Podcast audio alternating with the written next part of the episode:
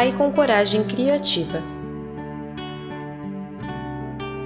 Se a primeira etapa de toda verdadeira cura interior é acolher a própria história, ou seja, dar espaço no nosso íntimo, até mesmo aquilo que não escolhemos na nossa vida, convém acrescentar outra característica importante: a coragem criativa.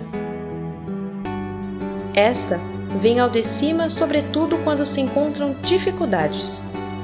Com efeito, perante uma dificuldade, pode-se estacar e abandonar o campo, ou tentar vencê-la de algum modo.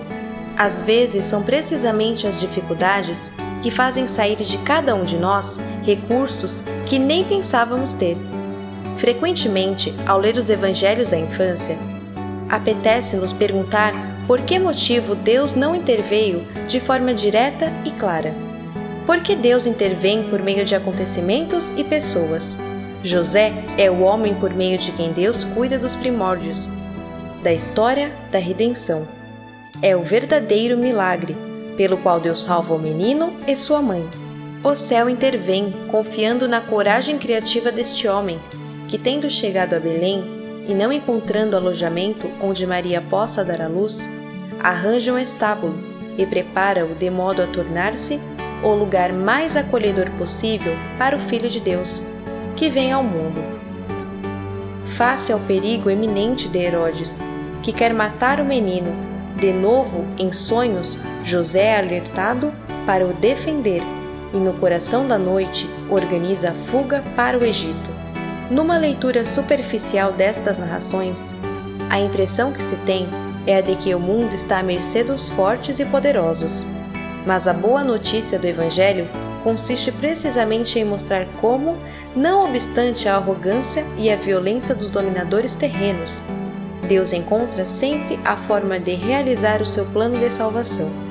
Às vezes também a nossa vida parece à mercê dos poderes fortes, mas o Evangelho diz-nos que Deus consegue sempre salvar aquilo que conta, desde que usemos a mesma coragem criativa do carpinteiro de Nazaré, o qual sabe transformar um problema numa oportunidade, antepondo sempre a sua confiança na providência. Se em determinadas situações parece que Deus não nos ajuda, isso não significa que nos tenha abandonado, mas que confia em nós com aquilo que podemos projetar, inventar e encontrar. Trata-se da mesma coragem criativa demonstrada pelos amigos do paralítico, que, desejando levá-lo à presença de Jesus, fizeram-no descer pelo teto a dificuldade não deteve a audácia e a obstinação daqueles amigos. Estavam convencidos de que Jesus podia curar o doente, e não achando por onde introduzi-lo, devido à multidão, subiram ao teto e, através das telhas, desceram-lhe com a enxerga, para o meio, em frente de Jesus. Vendo a fé daqueles homens, disse: Homem, os teus pecados estão perdoados. Jesus reconhece a fé criativa com que aqueles homens procuraram trazer-lhe o seu amigo doente.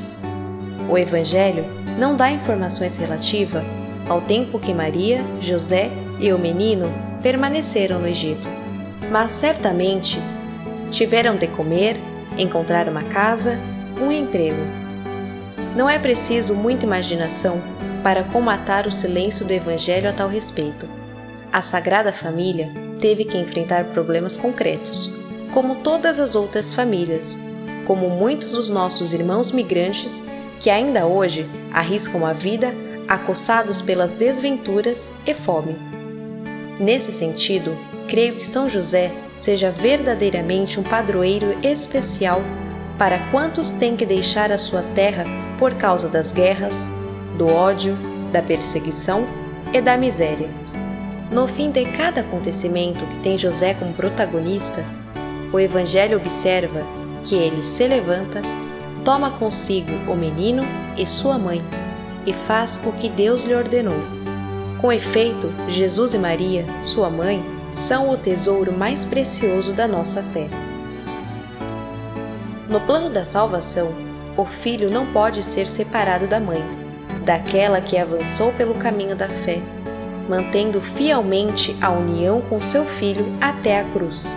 Sempre nos devemos interrogar se estamos a proteger com todas as nossas forças Jesus e Maria, que misteriosamente estão confiados à nossa responsabilidade, ao nosso cuidado, à nossa guarda.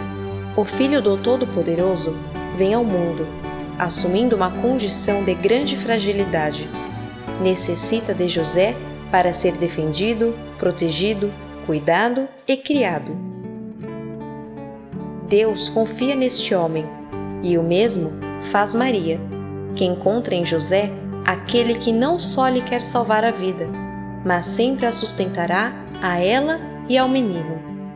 Neste sentido, São José não pode deixar de ser guardião da Igreja, porque a Igreja é o prolongamento do corpo de Cristo na história e, ao mesmo tempo, na maternidade da Igreja. Espelha-se a maternidade de Maria. José, continuando a proteger a Igreja, continua a proteger o menino e sua mãe.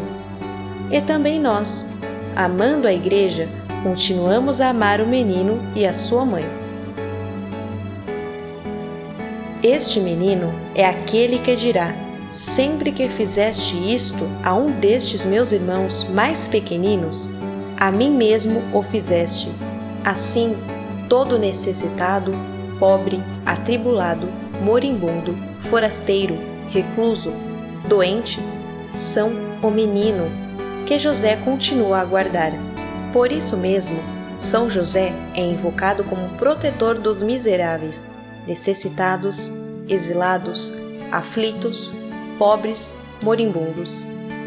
E pela mesma razão, a Igreja não pode deixar de amar em primeiro lugar os últimos, porque Jesus conferiu-lhes a preferência ao identificar-se pessoalmente com eles.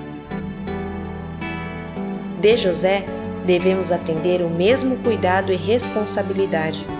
Amar o menino e sua mãe. Amar os sacramentos e a caridade. Amar a igreja e os pobres. Cada uma destas realidades é sempre o menino e sua mãe.